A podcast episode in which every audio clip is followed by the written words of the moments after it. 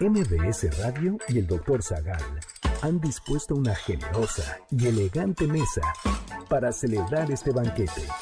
Pasen y sean bienvenidos a degustar los manjares de este menú, especialmente seleccionado para los paladares más exigentes. Esperamos que esta experiencia cultural les deje buen sabor de boca, aquí en MBS 102.5.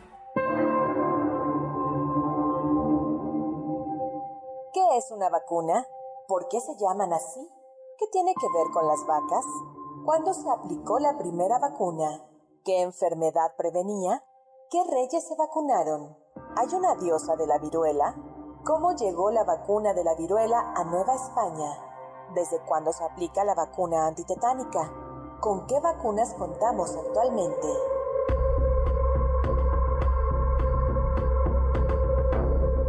Hoy hablaremos de vacas y vacunas, sarampión, fiebre amarilla, inoculación, reyes vacunados, detractores de la vacunación y más sobre la historia de las vacunas.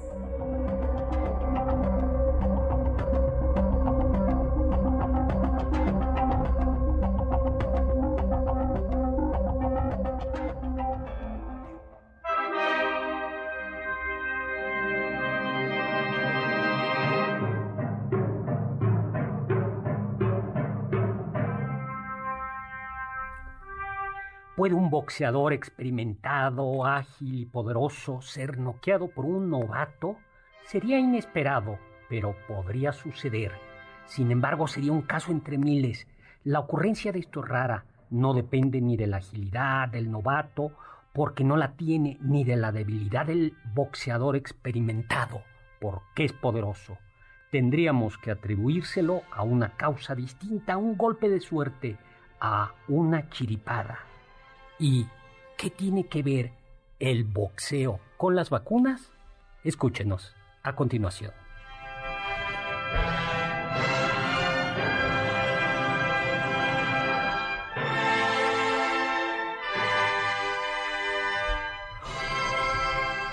Hola, hola amigos y amigas, ¿qué tal? ¿Cómo están? Yo soy Héctor Zagal aquí en 102.5 de FM MBS en este El Banquete del Doctor. Doctor Zagal, en el que hoy hablaremos de historia de la vacunación, pero no desde el punto de vista médico, porque no, no soy doctor en medicina, soy doctor en filosofía. Y con esta música tan bonita de Richard Strauss, así hablaba Zaratustra, si mal no recuerdo, que se hizo famosa por la película Odisea.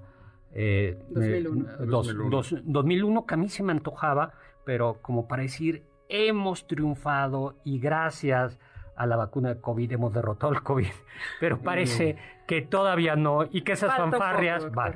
Y le damos la bienvenida a la elegante, distinguida y erudita, porque ahora vamos a añadirle a los epítetos con los que habitualmente presento a Carla eso. y que conste que epíteto no es una palabra mala.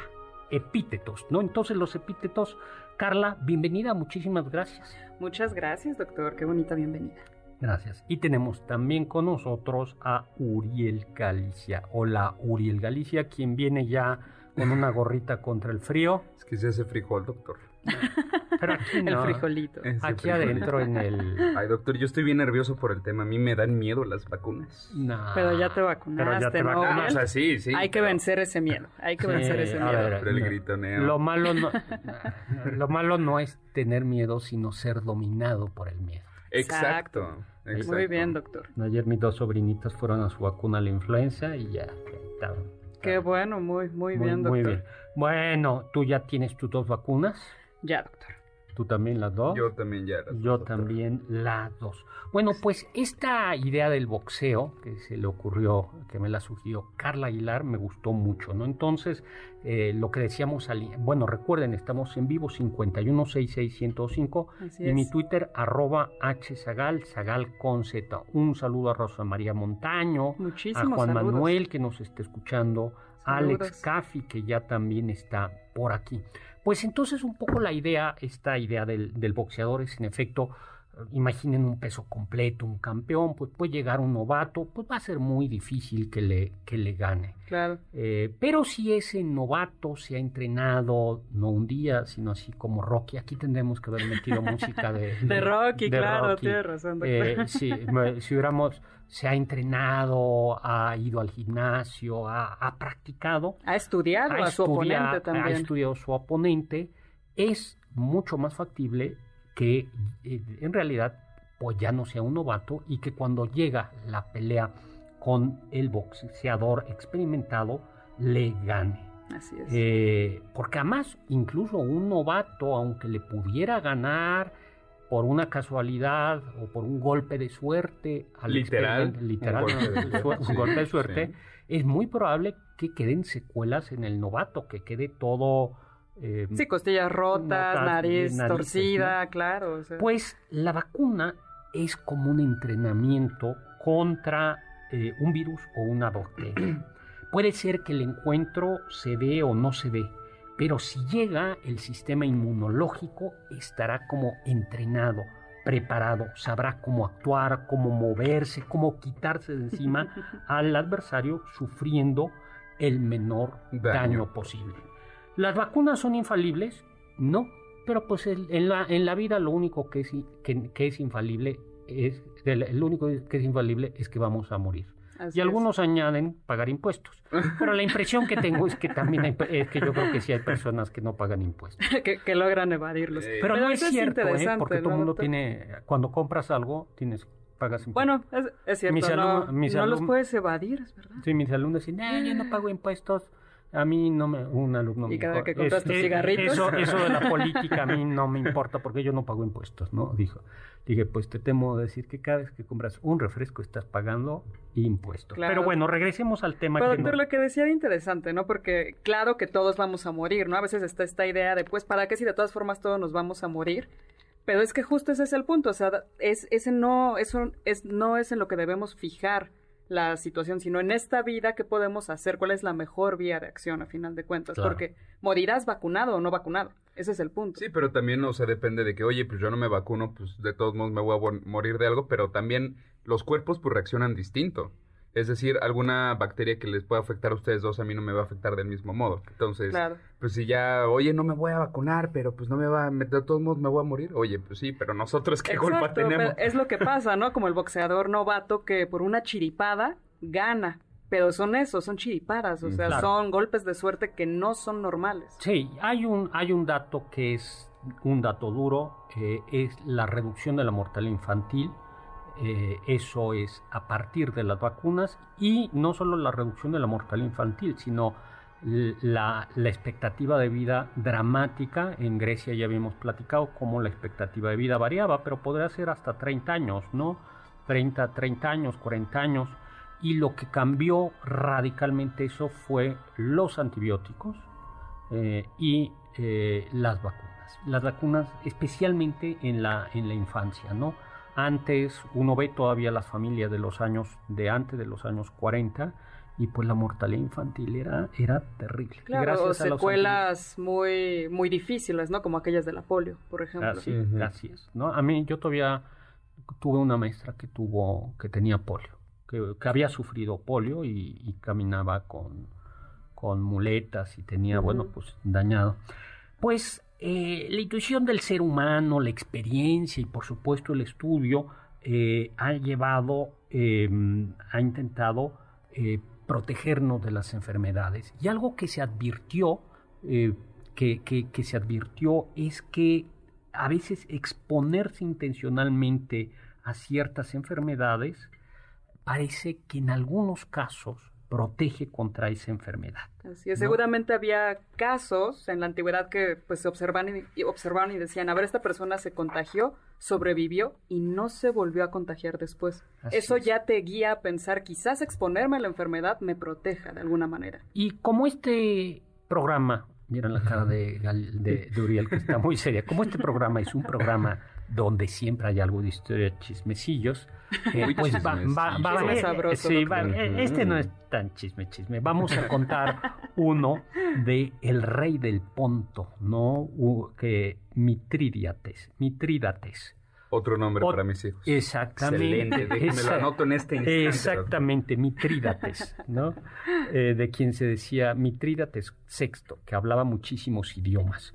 Bueno, pues este Mitrídates eh, dice que eh, tomaba dosis no letales del veneno para desarrollar tolerancia a los agentes, y es que en su familia ya había habido envenenamientos, y no por comer tacos, sino envenenamientos porque a su papá lo habían envenenado. y la, sospechosa era su madre. Y, es una práctica que se ha llevado a cabo hasta la, actualidad, doctor. O imagínese yo, bueno, voy a irme a comer dos taquitos afuera del metro y a la siguiente otros cuatro para que ya poco a poco tu organismo vaya agarrando un callo. Es cierto que ya, ya no te caiga pesado eh, lo, dirá de broma, lo dirá de broma, pero hay ciertas bacterias, eh, hay, cierta resistencia. O sea, cuando antes de que hubiera mm, más higiene en, las, en México y antes de que hubiera tanto flujo entre Estados Unidos y México, era muy la mm, famosa revancha de Moctezuma. La ah, la venganza de Moctezuma. Sí, cuando, venían los estadounidenses a México se enfermaban, ¿no?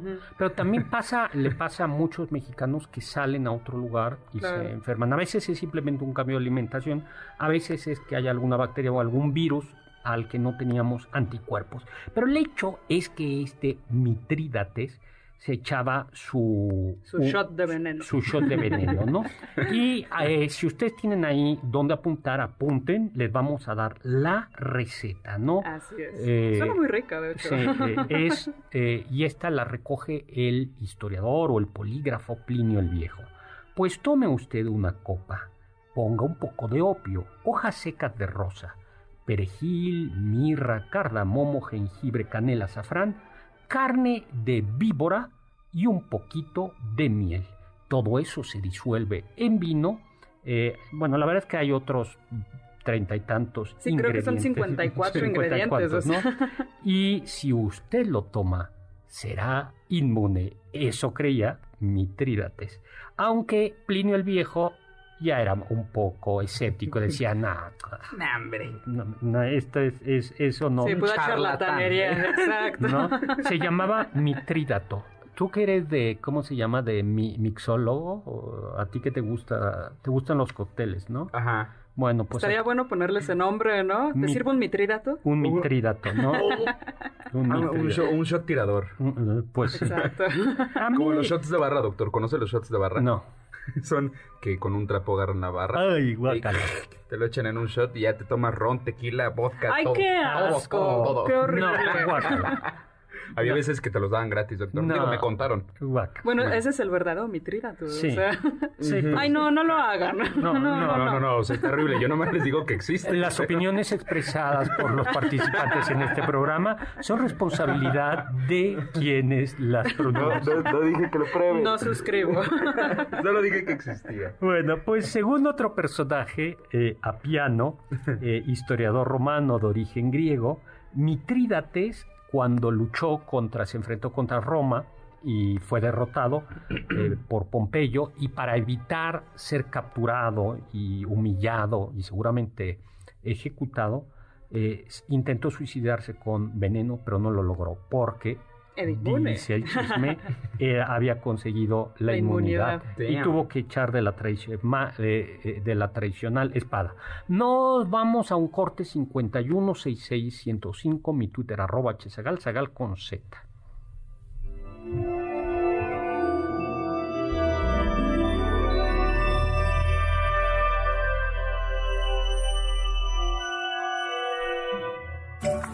del diccionario del doctor Zagal. De acuerdo con el diccionario Corominas, la palabra jeringa viene del latín tardío siringa, que significa jeringa o lavativa, haciendo referencia a la práctica de los enemas. Siringa a su vez viene del griego antiguo syrinx, siringos, que significa caña, flauta o tubo.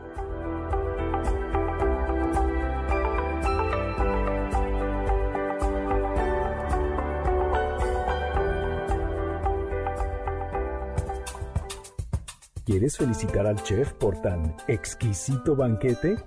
Llámale al 55 51 66 1025 en MBS 102.5. ¿Tienen algún comentario? Pueden contactar al chef principal, el Dr. Zagal, en Twitter, arroba hzagal.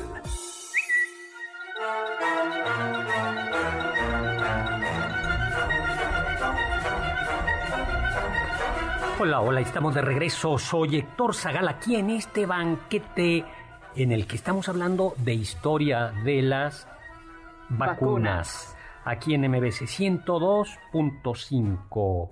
Y no, no soy doctor Zagal en medicina, sino en filosofía.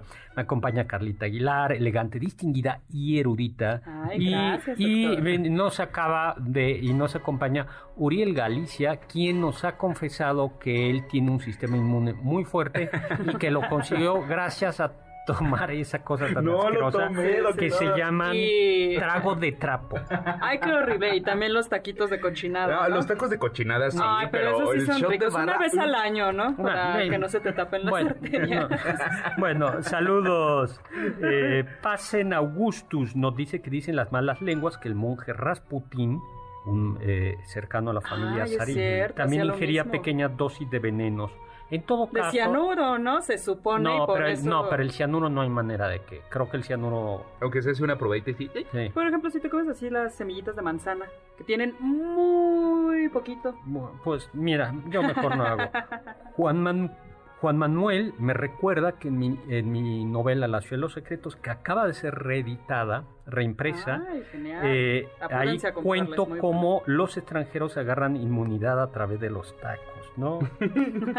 Sí, Mario Urbina nos está escuchando también, Muchas gracias. Muchos gracias. saludos. Eh, Marco Antonio ya está por aquí. Resulta, eh, hablan, dice que este programa es una vacuna eficaz contra el aburrimiento y la ignorancia. Ay, qué buen lindo. uso de Muchísimas gracias. este, Gracias, gracias. Oscar Rodríguez dice eh, que eh, está. Cuando Oscar Rodríguez dice que qué bueno que estamos hablando de este programa. También tenemos saludos desde Facebook, doctor, para Manuel Rodríguez, para Ani Galicia, que dice que te le gusta escucharte reír, Carla.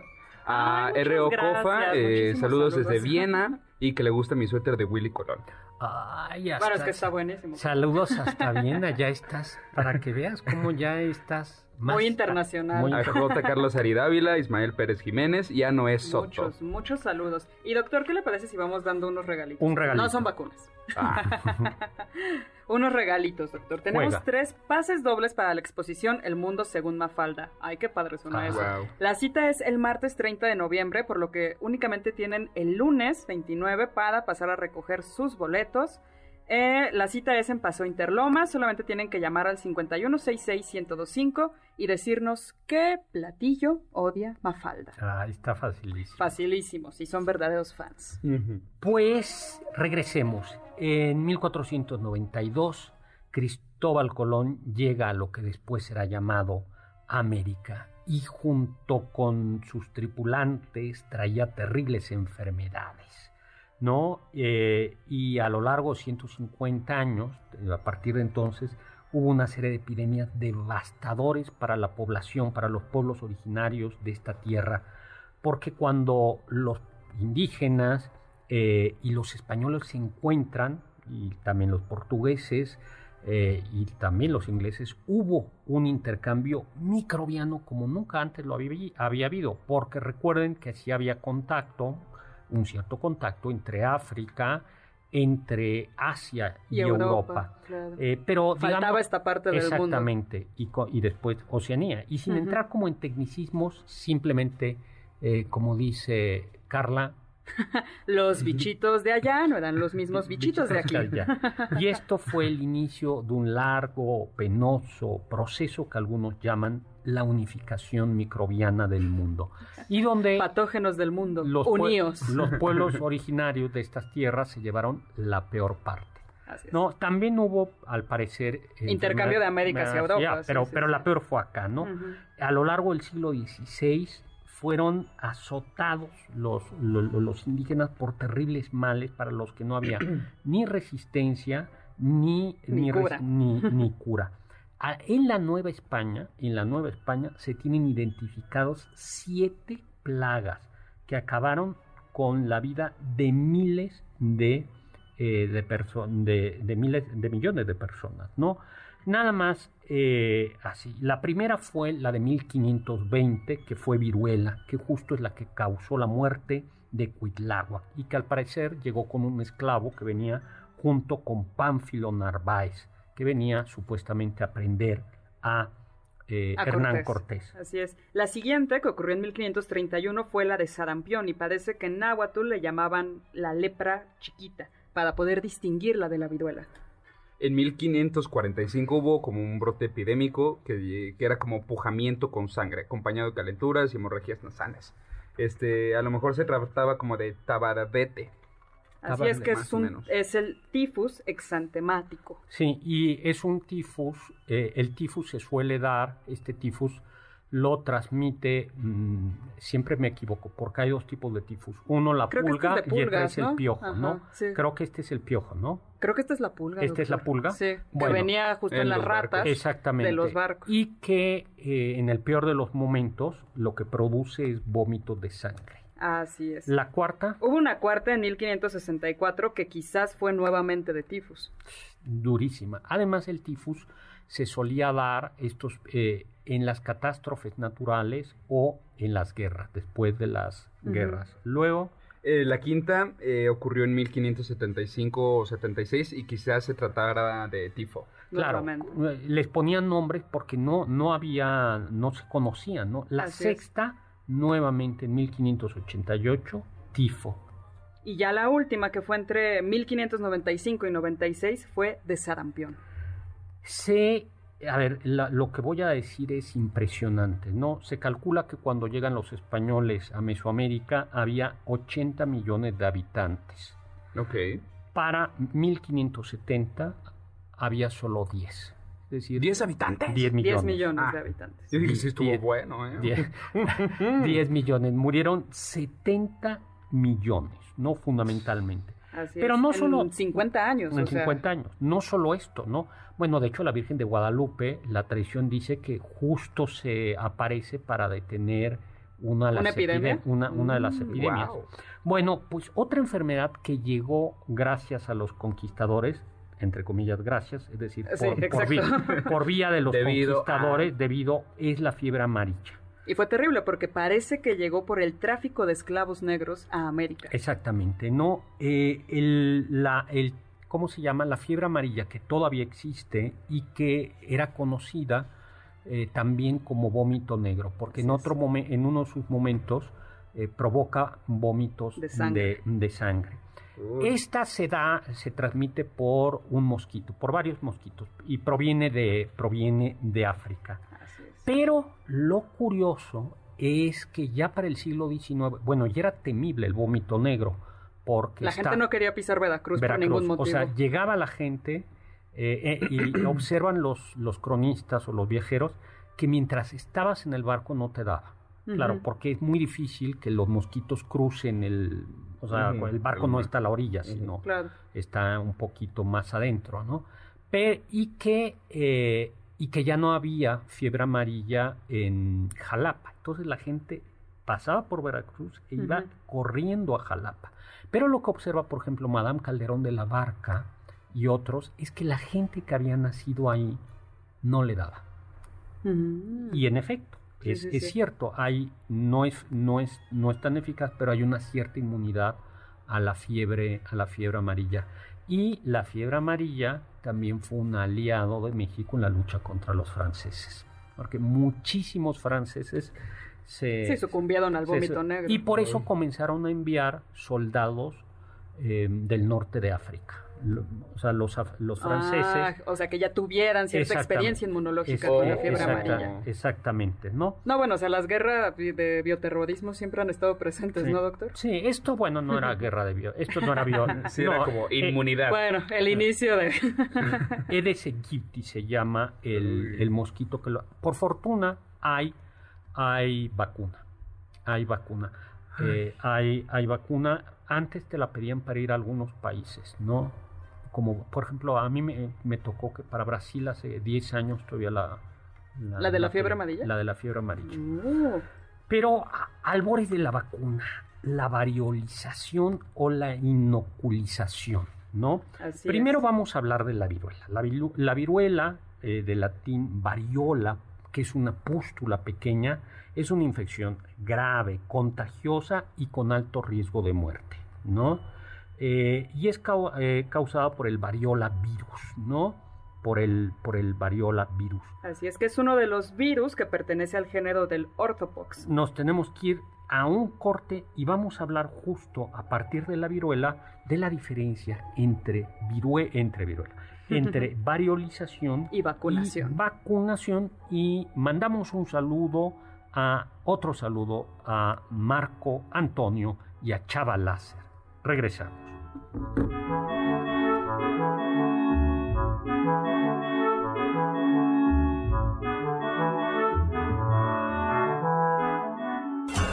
Los sabios dicen. En el campo de la observación, el azar favorece solo a las mentes preparadas. Luis Pasteur.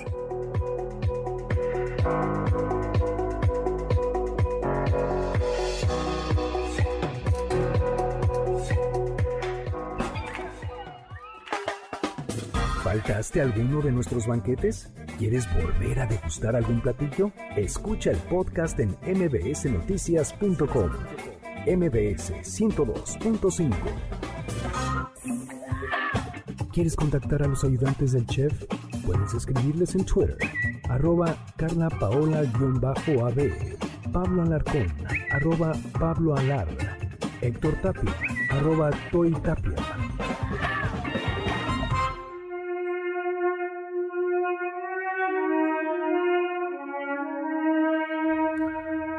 hola, estamos de regreso. Soy Héctor Zagal en este El Banquete del Doctor Zagal hablando de historia de la vacunación. Y no, si alguien es nuevo y nos está escuchando, esto no es un gabinete médico porque Es doc- no es un doctor galeno, es un doctor peripatético. exactamente, les- bueno, ya les conté alguna vez lo de que recién doctorado eh, lle- llegué a, a mi casa y entonces la persona que nos ayudaba en la limpieza del edificio oyó que me dijeron doctor y entonces se acercó.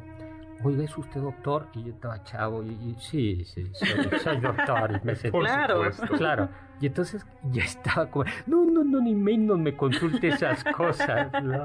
¿Qué es esta mancha que tengo por acá? No, no, iba ya iba como algo. Sí, sí, sí. Y otro, y, y me doctoré junto con otro amigo más o menos del mismo tipo, que era un cínico. Ese era doctor en Derecho, y entonces regresó y le sucedió más o menos lo mismo. Y entonces le contó, ta, ta, ta, ¿qué me aconseja, doctor? Y este infeliz lo escuchó y le dijo, pues mire, la- dos consejos. El primero es que se porte bien. Y, no- y el segundo es que vea un médico, porque yo soy doctor en Derecho.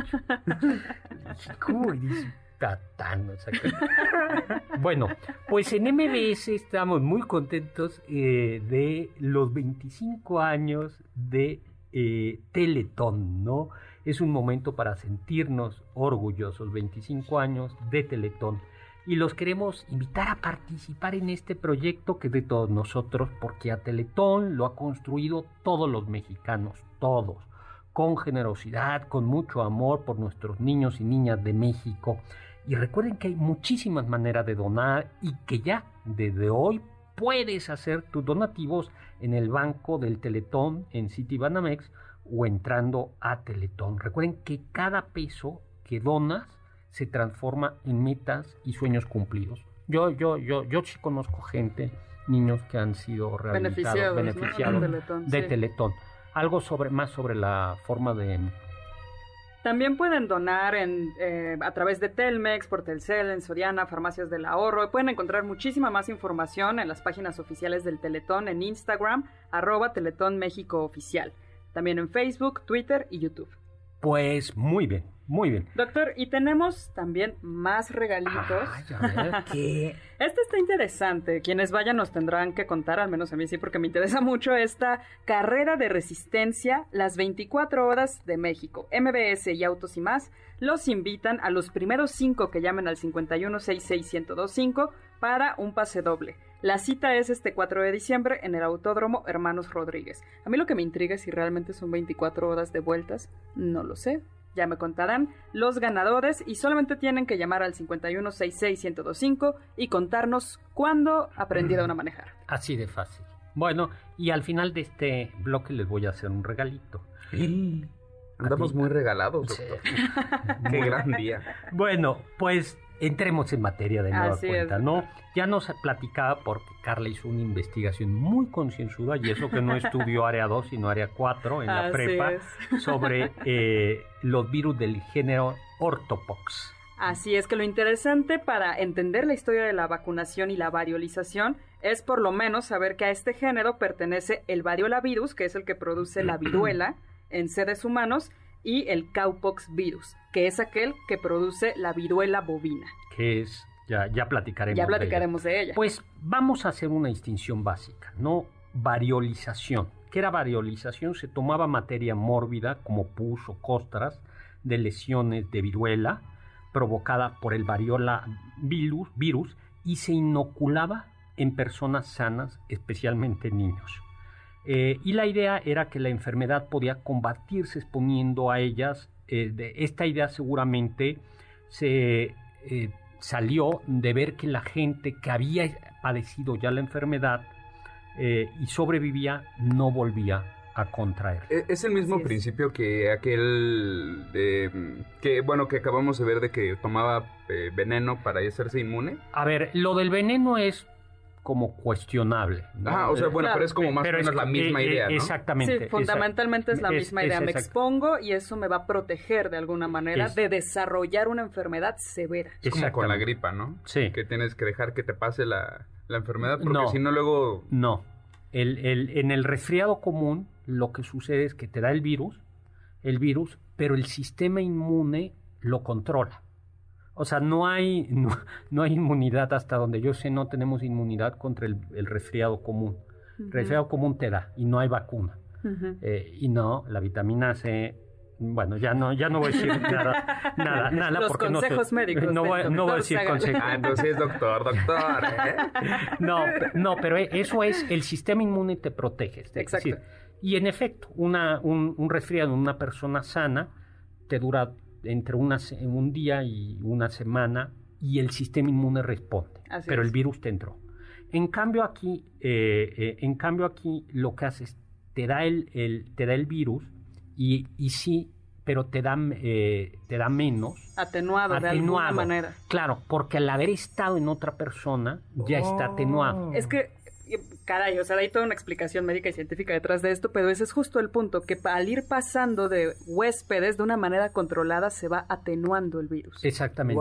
Y entonces te da, te da menos. Te da, menos. Esa es la variolización. Y la vacunación, eh, en cambio, tomaba su materia de lesiones de quienes hubieran contagiado con viruela bovina. Así es. Esto es lo que nos enseñaron en la, en la primaria, ¿no? Que se dieron cuenta que las lecheras y los lecheros, las gentes que trabajaban en las granjas, contraían a veces una, un tipo de viruela de la vaca, viruela bovina, pero que era muy benigna y que esas personas eran inmunes a la viruela.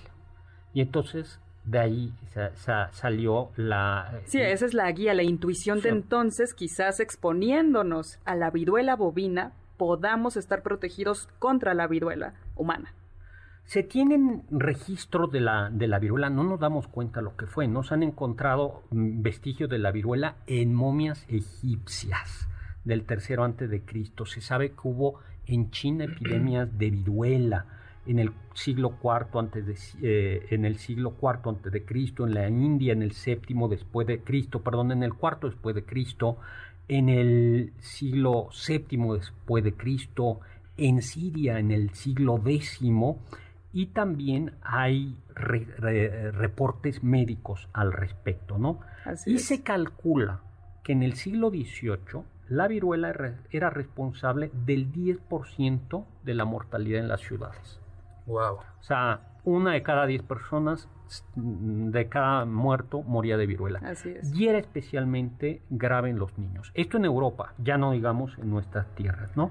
Pero los chinos, que como siempre nos adelantaron a todo en el siglo XVI, ya contaban con tres métodos de variolización. La verdad es que son bastante asquerositas, pero bueno. Así es. Una es colocar algodón impregnado con pus o con restos de costras provenientes de lesiones en las fosas nasales de personas sanas. La dos es la que más asco me da.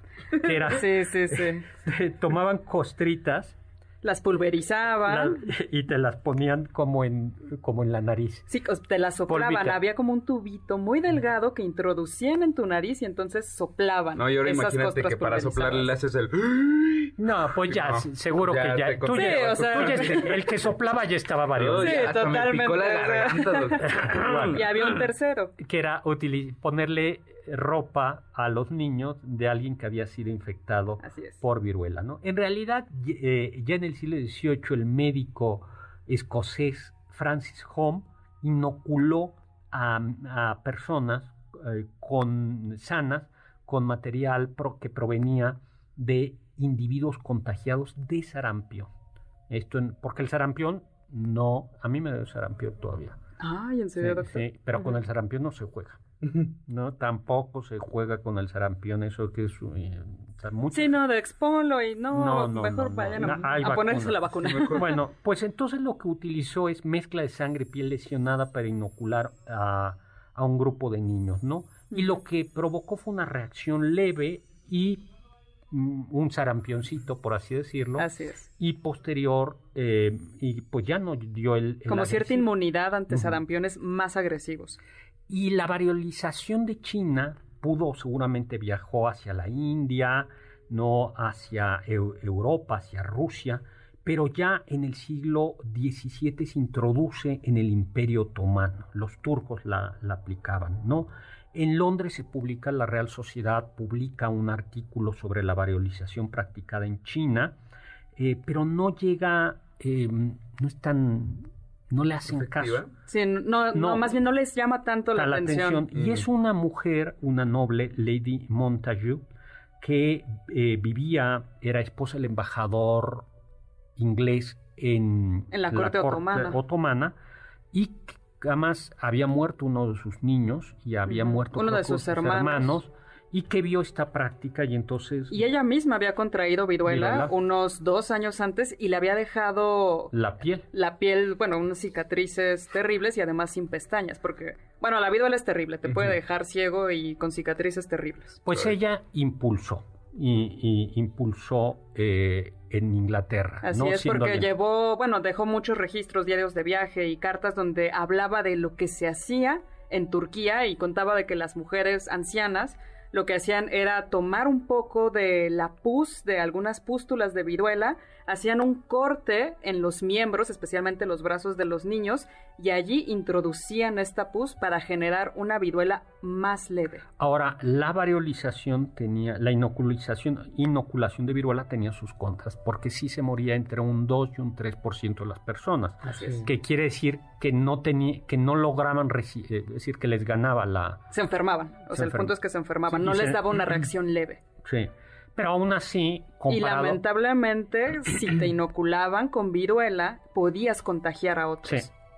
Así es. E-, eso que acabas de comentar de que abrían el brazo y le ponían la pus, eso no podría igual ser contraproducente por una infección en la piel o algo ah, así. Claro, ese fue el problema también de las vacunas a lo largo del siglo XIX, que se contagiaban de otras cosas. Sí, por De bacterias, otros virus. Sí, a ver, a ver, a mí me tocó todavía, ya nos tenemos que ir a un corte. Bueno, antes de irnos a un corte, vamos a regalar un pase doble para ver Imperio vamos a tener una extensión de temporada el próximo uh. sábado, el próximo sábado que es 4 de diciembre, no me acuerdo qué, el próximo sábado a las 7 de la noche en eh, el Castillo Chapultepec Imperio, un pase doble a quien nos diga eh,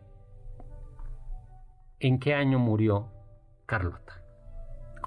Ok, perfecto, doctor. Al 5166-1025, ¿en qué año murió Carlota?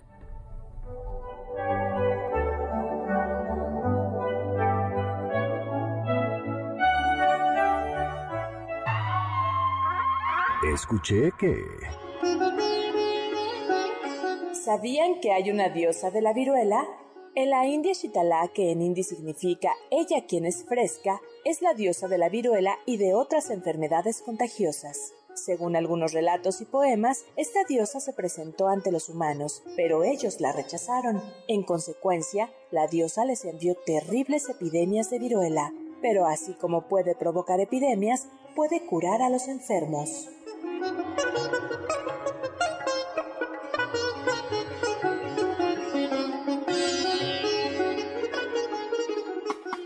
En contacto con nosotros en nuestra página de Facebook, Doctor Zagal.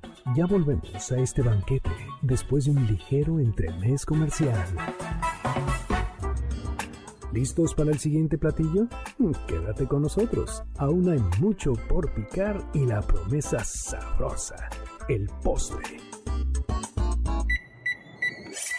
Hay quien dice que... Catalina la Grande de Rusia fue inoculada por el médico Tomás Dinsdale en 1768. Dicen que había un par de caballos y un carruaje listos para usarse en caso de que la inoculación saliera mal y Dimmesdale tuviera que huir de la furia de la familia real. Para la tranquilidad de todos, la operación fue un éxito. Además, Catalina inspiró a otros a vacunarse también.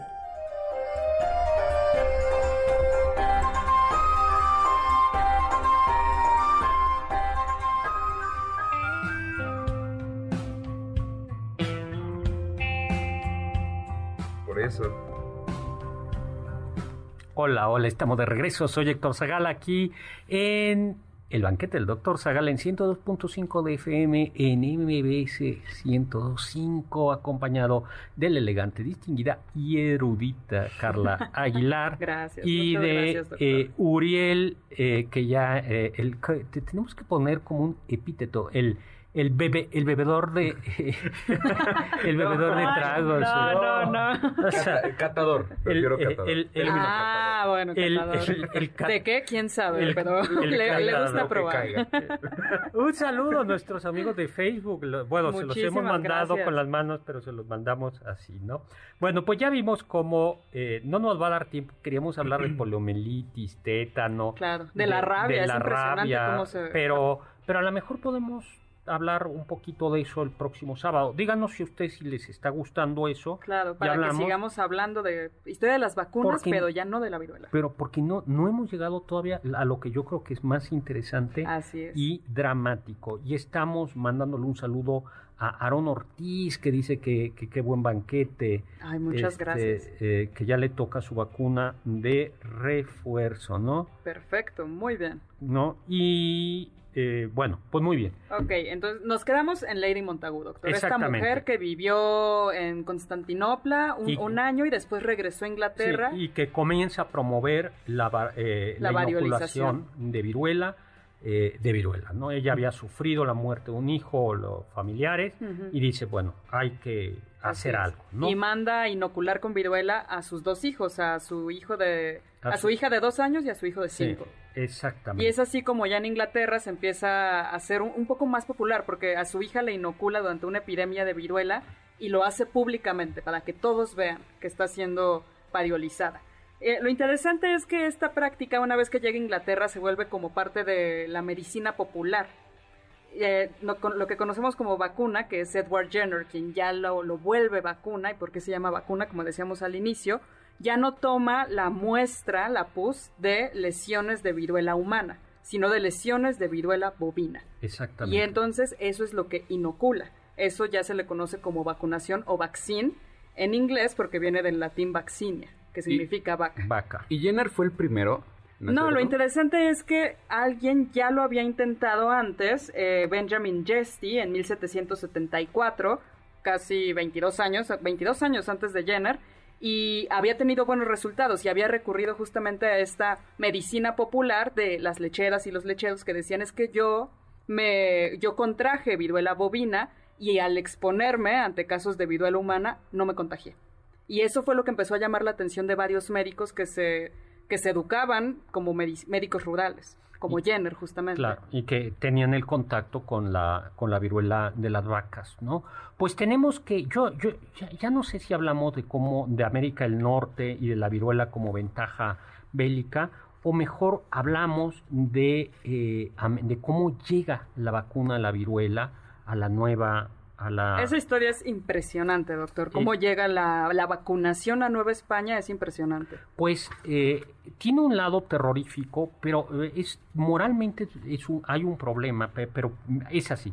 En diciembre de 1802, Carlos IV de España, el rey de España, recibió noticias de un brote de viruela devastador en Perú.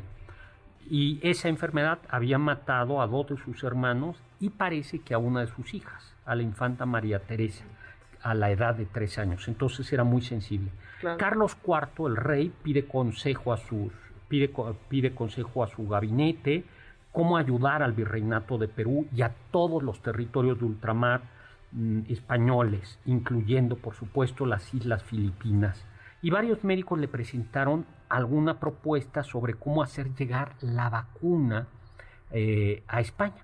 Y una propuesta era llevar una tela impregnada con la vacuna, otra llevarla sellada en otros vidrios, pero ambas comprometían la eficacia de la vacuna. Y su pureza, como decíamos, se podía contaminar de, otras cosas. Y entonces Francisco Javier Balmis Berenguer, cirujano y médico militar, eh, miembro honorario de la corte, propuso llevar la vacuna, y aquí vi, en los brazos de niños inoculados con la viruela bovina. O sea, se les inocula a los niños viruela bovina y la materia necesaria para la vacuna se tardaba de 9 a 10 días en madurar en la piel del infectado.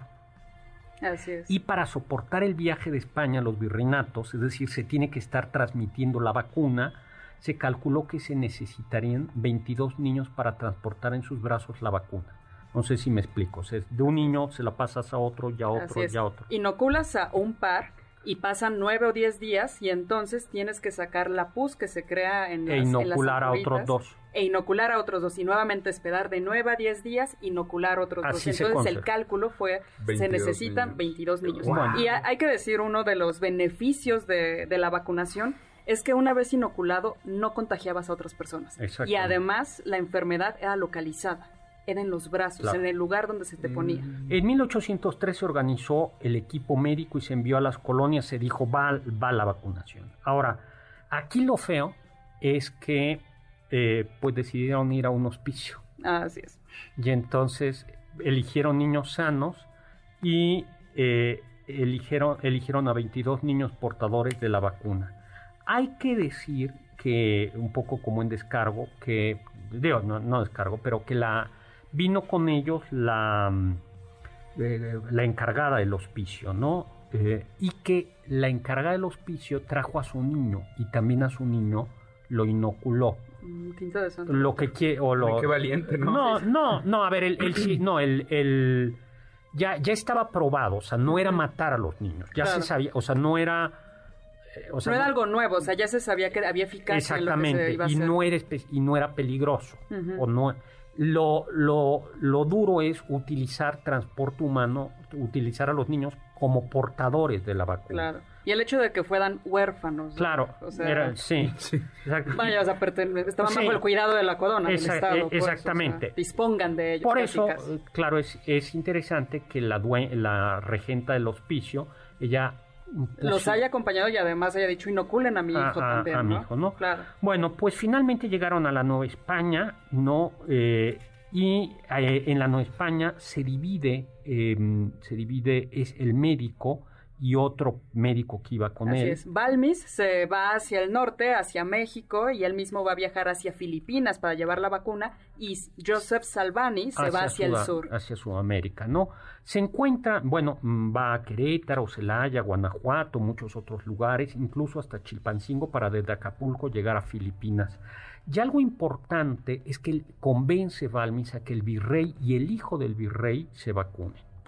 Y se indica que los centros de vacunación no deben ser hospitales ni hospicios para que no estuvieran asociados a la enfermedad.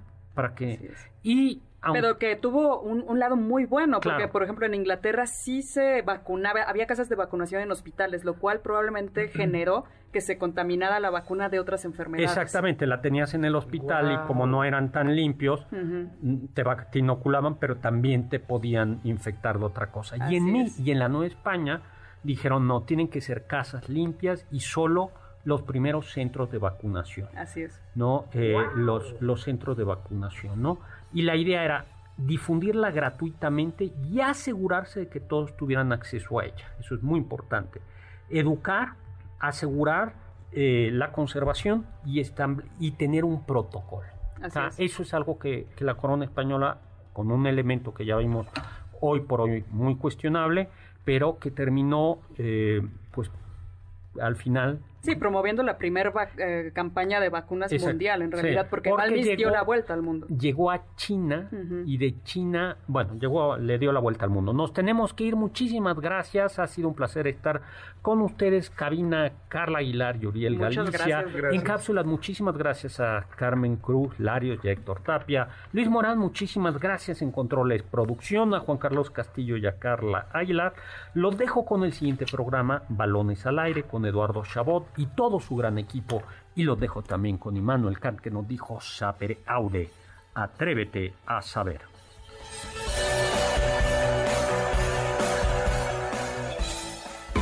Confiamos que este banquete ha sido un deleite gourmet y cultural. Gracias por escucharnos y nos esperamos el próximo sábado con una deliciosa receta que seguro será de su agrado. MBS 52.5